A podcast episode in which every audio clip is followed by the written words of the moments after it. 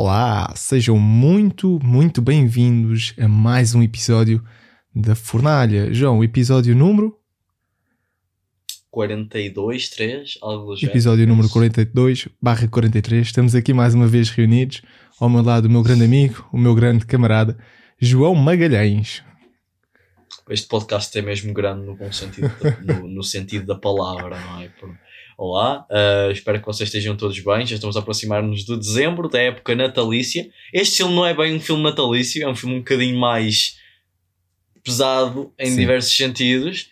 Um, mas pronto, a gente, a gente vai comentar daqui a pouco. João, depende também da tua dimensão do e da tua, da tua interpretação do que é que é um bom filme para se ver no Natal. Porque se for para derrear lágrimas, este filme é estupendo. Se for para derrear lágrimas, deixar ali o balcão ou, ou Sim, o sofá sim, ou a sim, cama sim. to- toda aguada, eu acho que é o filme perfeito. Não podia haver um filme melhor. Não, não, isso é verdade. Nós, nós hoje estamos aqui para falar sobre o The Whale, que é o The Whale é o novo filme do, do Darren Aronofsky. Uh, é um realizador que já está a fazer aí filmes muito, muito discutidos há muito tempo. Eu, aliás, acho que os filmes dele quase todos são controversos em determinados aspectos, seja por uma coisa ou seja por outra. Até o próprio filme mais famoso, famoso não, desculpa, o filme mais comercial dele, que foi o Noé, uh, lá com o Russell Crowe e Emma Watson e assim.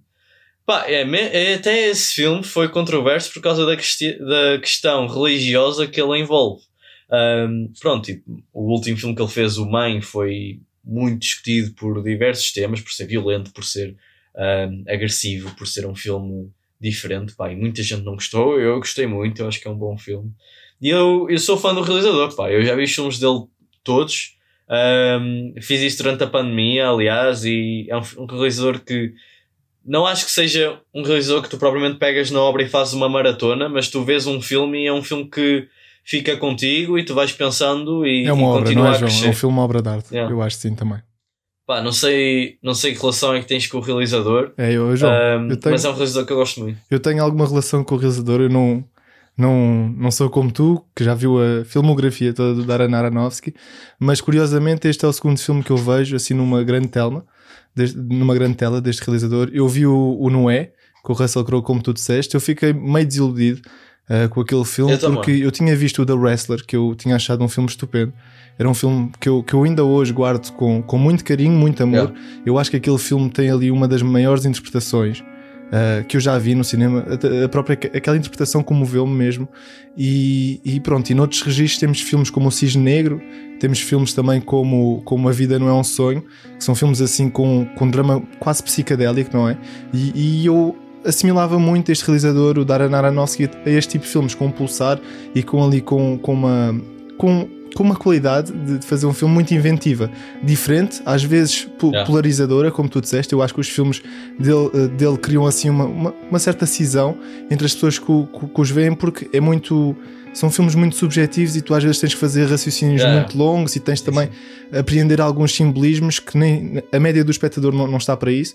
Mas pronto, eu, eu quando olho para o Darren Aronofsky eu vejo um realizador assim, um, um realizador assim muito inventivo, diferente daquilo que estamos acostumados, mas que tendencialmente costuma de fazer filmes muito racionais, às vezes muito frios, tirando o The Wrestler, que é a exceção, e tirando, lá está, o The Whale, que eu achei que é um filme emocionalmente eh, muito, muito impactante.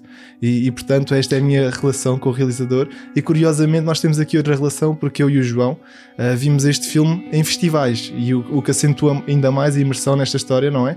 Porque é uma experiência diferente, Sim, estamos sim, ali a experimentar o filme um, de, de uma maneira e junto de outras pessoas que também são, são cinéfil- cinéfilas ou que têm pelo menos uma tendência a gostar muito mais de cinema do que a média. E, e, João, eu vou-te perguntar precisamente o que é que tu achaste desta experiência, tendo em conta, e relembrando também aqui os nossos ouvintes, que o filme da Well só estreia em março de 2023. É uma pena, mas pronto, nós não podíamos deixar aqui, dar aqui um pontapé no The Whale, porque senão as Exatamente. memórias iam se desvanecendo e nós temos que falar, porque é realmente um filme que vale a pena ser mencionado. Olha, é assim, em relação à experiência de festivais, é, não é bem a primeira vez que eu, que eu vou ao Festival de Cinema de Londres. Eu cheguei a ir antes da pandemia para ver o primeiro Knives Out e para ver um filme chamado Portrait of a Lady on Fire. Um, O e foi uma experiência diferente na como o altura. João que entrou na sala e depois adormeceu de imediato. É verdade, é verdade. Mas também é assim, estava cansado, tipo, eu acordei às 5 da manhã para ir para o festival. acho, acho João, é o que diz, a experiência isso. estética de um filme difere de pessoa para pessoa, dependendo do estado de espírito, dependendo daquele dia, é tudo, até, até o clima importa. Exatamente, exatamente. Opa, é assim, eu.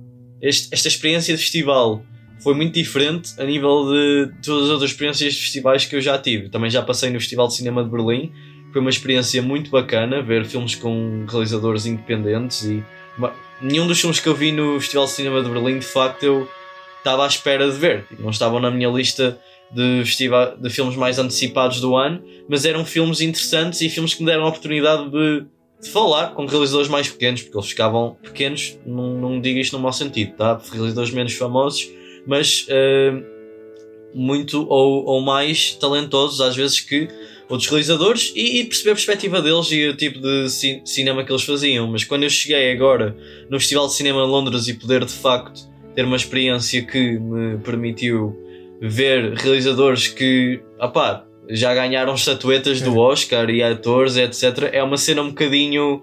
Um, overwhelming até. É, é, quase como se tu estivesses numa sala e não acreditasses naquilo que estás a ver. E tipo, eu entrei para ver o The Whale um, e o The Whale tinha tinha tido a sua premiere no dia anterior. Portanto, eu entrei na sala onde o, Brad, o Brandon Fraser esteve lá, eles fizeram uma ovação de 10 minutos, ou lá o que é que foi, e ele foi lá falar sobre o filme no dia anterior. Pronto, então eu nem achava que ia lá mais ninguém no meu dia, porque tipo, não estava anunciado, não estava nada. Uh, e o Brandon Fraser não esteve lá, uh, mas estiveram o realizador e o escritor do filme, que é o Samuel D. Hunter. Pá, e quando eles entraram no palco antes do filme começar, aquilo já mudou a experiência toda por completo para mim. Porque além de eu estar numa, numa sala com dois andares cheia de gente, uh, e eu até estava bastante próximo do palco. Pá, quando eles entraram e anunciaram o filme e anunciaram a sua própria perspectiva que eles tinham com o filme e o projeto, um, parece que dão outra, outra perspectiva para quando tu começas a ver a história. E eu acho que isso é, é uma experiência muito, muito impactante e tornou o filme levou logo o filme a outro grau. Eu podia gostar, podia não gostar, mas por, por um lado ia perceber pelo menos de onde é que o filme surgiu. Um, e acho que isso de facto ele levou a experiência. Epá, e ver um filme no festival é diferente, porque quando tu vais num cinema, normalmente tu sentas-te, vês o filme, comes as tuas pipocas e vais embora. No, no final de um filme de festival, as pessoas normalmente, não sei se aí em Portugal é igual, mas as pessoas normalmente batem palmas. Exatamente Para igual. qualquer filme. E, e... Tipo, para qualquer filme. As pessoas podem estar Exatamente a ver a maior porcaria do mundo, mas elas batem palmas, meu. e tipo, parece que estás a ver um evento. E eu acho que isso cria experiências bastante impactantes. Não, é, é de facto muito mais empolgante, João, e eu, eu também senti isso.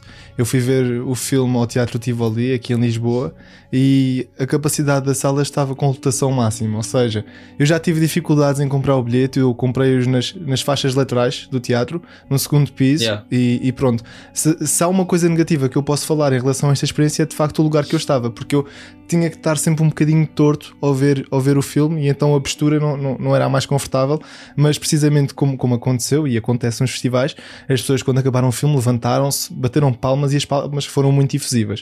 Uh, existe sempre uma diferenciação das palmas para as pessoas que gostaram e não gostaram, mas parece-me que foi um filme consensual. E, e, há outra coisa também no festival: é que as pessoas, quando saem da sala, começam sempre a falar do filme. Uh, falam, falam, Exatamente. falam, e é, e é, uma coisa muito mais gostável, uma coisa que eu, que eu aprecio muito mais. E, e, a própria empolgação de tu veres, tipo, tu, de tu estás numa sala, mas uma sala que é um teatro com muitas pessoas ali não, não sei, se calhar eram mil pessoas, mil e quinhentas pessoas, mas até o próprio formato da tela era gigante, a imersão das colunas, as colunas estavam muito bem posicionadas, davam um, um som com uma qualidade muito, muito boa. Pronto, foi, foi só, só, tenho realmente qualidades a dizer sobre a minha experiência e, e sobre a visualização uh, do Lufest neste, neste caso deste filme. Foi, foi realmente muito, muito fixe, João. Foi muito fixe tu viste mais filmes lá, não foi? Tu não viste o Crimes of, of eu, eu não cheguei a ver o Crimes of the Future precisamente por causa do futebol. Eu também não vi o filme do Spielberg, mas o Cronenberg esteve cá para falar do filme. Houve, houve uns amigos meus que foram, não consegui ir, infelizmente. Eu já tinha visto alguns filmes no Festival Fest, também há em Sintra. Eu lembro de uma vez vi um filme biográfico sobre o Jean-Michel Basquiat, que era um artista, um pintor hum. norte-americano, que foi uma experiência também que eu recordo ainda hoje. Portanto, é sempre bom. Uh, fico sempre com memórias muito gratificantes uh, de festivais de cinema e, e, é muito bom que Lisboa promova este tipo de conteúdo cinematográfico porque as pessoas realmente até gostam de ir ao cinema e quando têm esta experiência e os bilhetes não eram muito caros, portanto acho que teve uma adesão muito positiva. Yeah. Isso é ótimo, isso é ótimo e é ótimo também tu, tu teres essa experiência uh, de uma sala cheia de gente para ver um filme como o The Whale, que é um filme que normalmente Exato. tu entras e tem meia dúzia de gatos pingados na sala de cinema, não é? Pronto. Um, epá, o The Whale marca, marca a volta, isto é, o, o ator já estava a trabalhar há coisa de dois ou três anos, mas ele de facto marca a volta do Brandon Fraser. E o Brandon Fraser foi um ator que pronto, passou por bastantes um, coisas em Hollywood que o levaram a a, tomar a decisão de tomar uma pausa, situações de assédio e situações desconfortáveis, pronto, e, e entre outras coisas que o ator passou. Uh, assédio, não ele, né? Ele, ele é que foi assediado, só para deixar isso claro. só para deixar isso claro, pronto. Uh, pá, e para mim sempre foi um bocado, um bocado estranho ver esta transformação do ator, porque eu estou habituado a ver o ator como aquele protagonista de filmes de ação, aventura e comédia. Ele, quando eu cresci, e boa parte dos filmes que eu via com os meus pais eram filmes de ação e comédia. Um, e muitas das vezes eu lembro-me de que o Brandon Fraser aparecia em vários. Eram os filmes da Múmia, que a minha mãe adora e está sempre a rever até hoje. E depois tens o Viagem ao Centro da Terra, o primeiro. Tens ali o Ink Heart, que passa bué. Estes filmes passam bué na televisão Sim. portuguesa, pelo menos na altura quando eu estava a crescer. Um, portanto, querendo ou não, eu lembrava muito deste ator e eu acho que foi sempre um ator que neste, neste tipo de filmes ele sempre foi muito carismático, sempre foi, sempre teve bastante presença. Havia ali o, o Jorge, o Rei da Selva, que é uma comédia também engraçada. Pá, para dizer o quê? Um papel destes não é bem aquilo que eu esperava ver do ator, um, mas acho que é uma volta com, com peso para falta de uma palavra melhor. Um, é um ator que, que dá um passo mesmo grande com a carreira, e neste papel eu acho que ele se transforma de facto e dá ali aquela que eu acho que provavelmente é a performance da vida dele até então. Um, e leva-me a acreditar mesmo que ele provavelmente deve ser nomeado a um Oscar de melhor ator e duvido muito que não ganhe porque muito honestamente não acho que haja grande competição nessa categoria para este ano e acho que o filme é de facto emocionante e envolve aquilo que, que o trabalho dele faz, que de facto completa uh, esta obra. Sim, João, e isso tu disseste, eu acho que a, que a história fora filme também é muito interessante, porque o, o, o a, proposta do, do, próprio filme é quase como se fosse uma transformação, não é? Nós estamos ali sim, situados. Sim. Uh, o foco da história é basicamente num, numa personagem que, que é obesa, está a passar por uma fase de luto e ele tem que fazer uma transformação, senão uh, a, morte, a morte está ali a espreitá-lo e ele vai ter que sucumbir porque ele está ali num, numa tal rotina uh, envolta numa cadência muito. aquilo era é quase suicida, não é?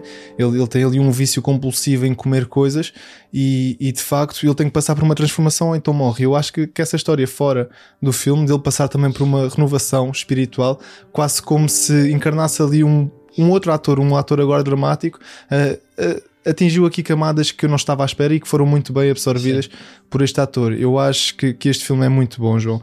Eu tive uma experiência muito satisfatória. Eu acho que a própria narrativa que o Aronofsky uh, trabalha é bastante aliciante porque nós partimos ali de uma premissa que é, se, no, se num primeiro momento, o primeiro contacto, pelo menos que eu tive com o filme, foi, foi quase como uma, uma situação de repúdio. Eu, eu vi as primeiras imagens e nós situamos-nos logo com aquela personagem gigante que engola comida, que está ali numa casa desorganizada, numa casa muito imunda, até parece que o cheiro é repugnante, mas que ao mesmo tempo uh, uh, o próprio realizador faz-nos questão de humanizar aquele personagem e nós aos poucos começamos a ver que há realmente brilhos no olhar daquele ator e eu acho que é isso que sobressai, porque apesar de haver aqui uma exigência física na própria interpretação do Brandon Fraser ao tentar interpretar uma pessoa completamente obesa com mais de 200 quilos, eu acho que só isso não chegava para que nós sentíssemos uh, um, um, impacto emocional que, que conseguisse sustentar toda a história. Então é preciso algo mais. E lá está, a cinematografia ajuda a esta humanização do personagem. Aquilo que parecia tudo muito imundo, defunto e sem vida ao início,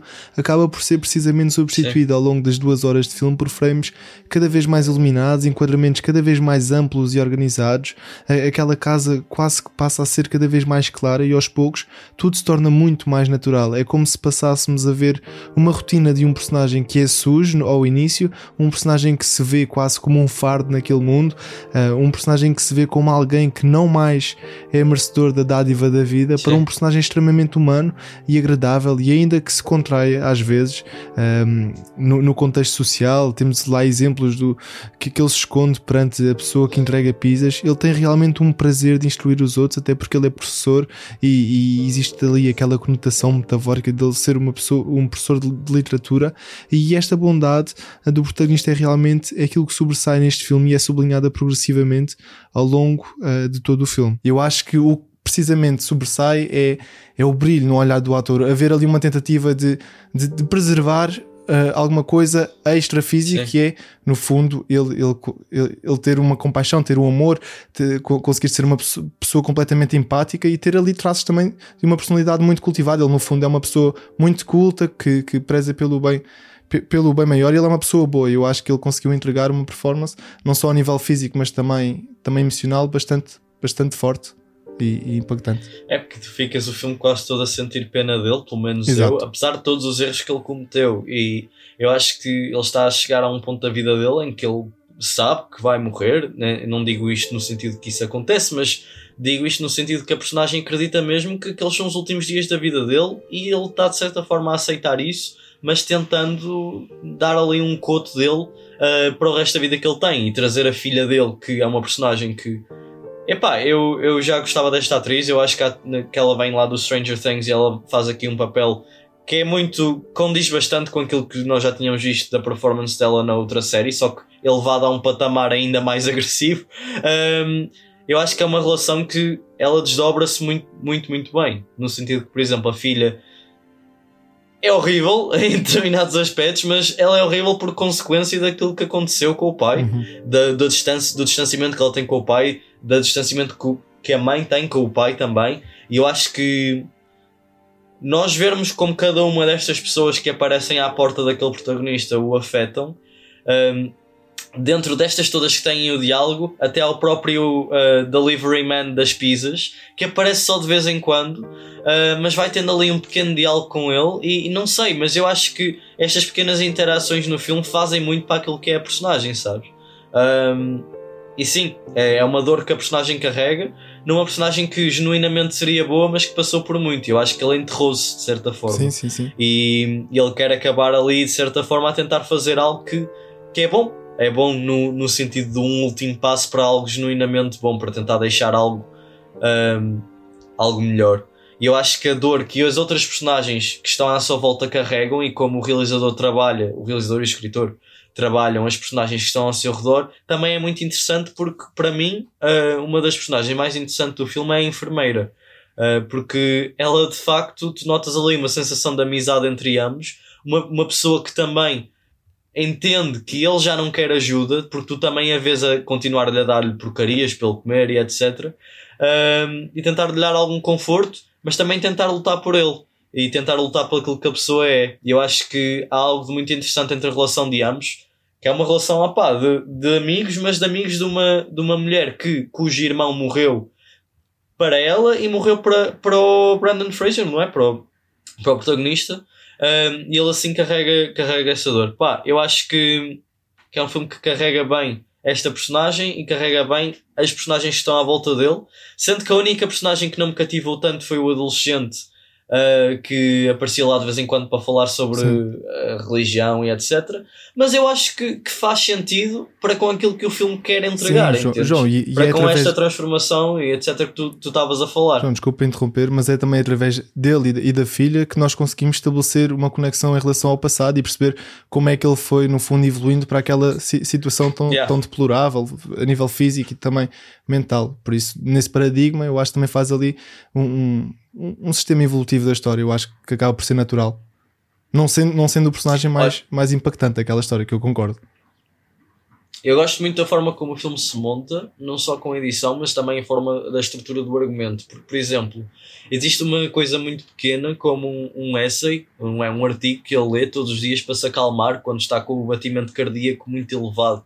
E a forma como eu acho que o filme ele leva para a revelação sobre o que aquele documento de facto é, apesar de ser algo que num filme qualquer eu até diria que é bastante clichê, eu acho que para o filme que é isto funciona lá em cima, uhum. entendes? Porque dá uma explosão emocional para aquilo que é a última cena do filme, que, pá, na minha opinião, eh, eu acho que qualquer pessoa se consegue comover com, com aquela personagem. E, e também vem muito de um filme que é limitado. Porque é? Porque tu não consegues sair propriamente daquele sofá quando tu quiseres. Eu acho que o filme move-se com a própria personagem, é difícil de, de mover-te com, com o Brandon Fraser.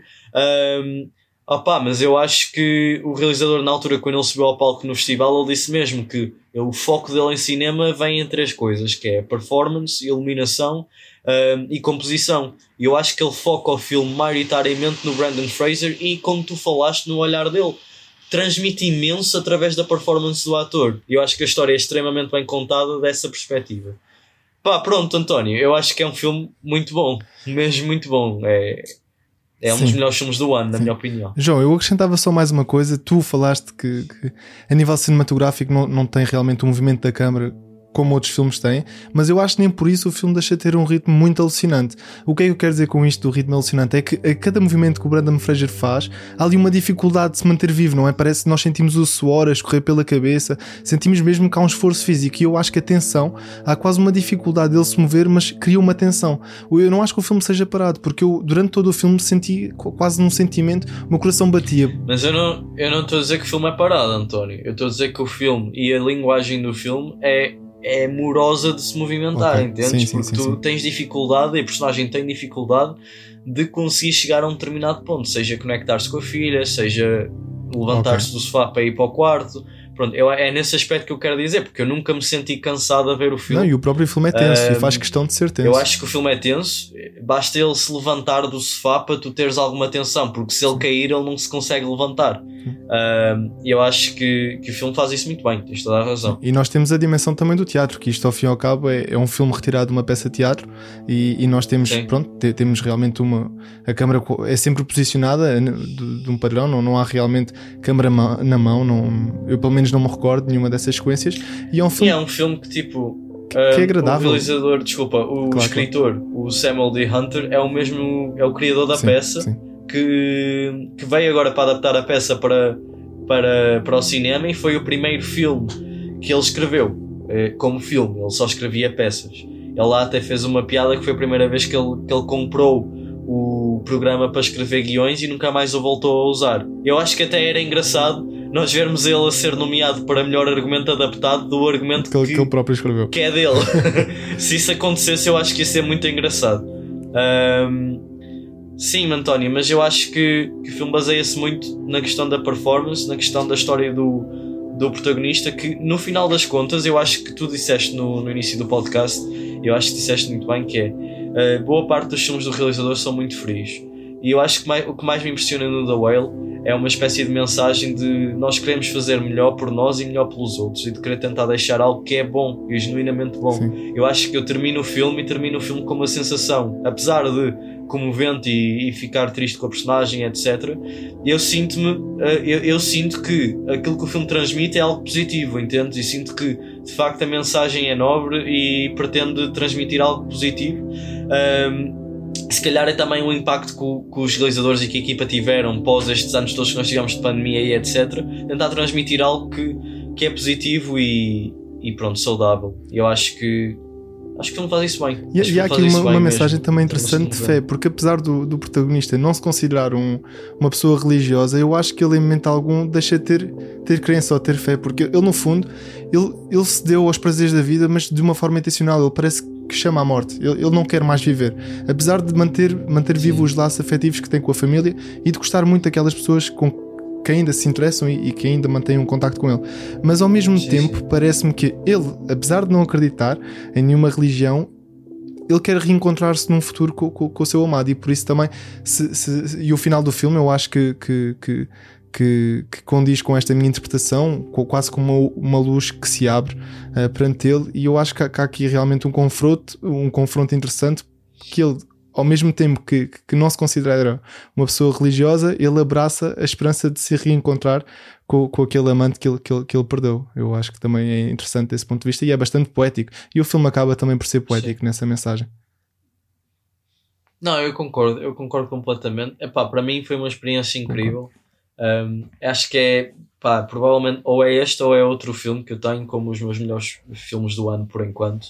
Eu, eu gosto muito deste filme, acho que é um dos melhores filmes que o realizador entregou, pela mensagem ser quase de esperança, por assim dizer, entendes? E por tentarmos fazer o melhor, o melhor por nós.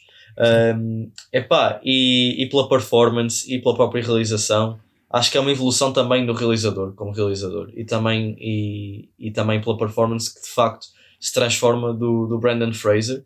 Um, opa, eu não me surpreendo se o filme acabar por ser nomeado a um Oscar melhor filme, mas para mim quem leva a estátua para casa é o Brandon Fraser, pronto, uh, se nós tivermos que falar sobre isto.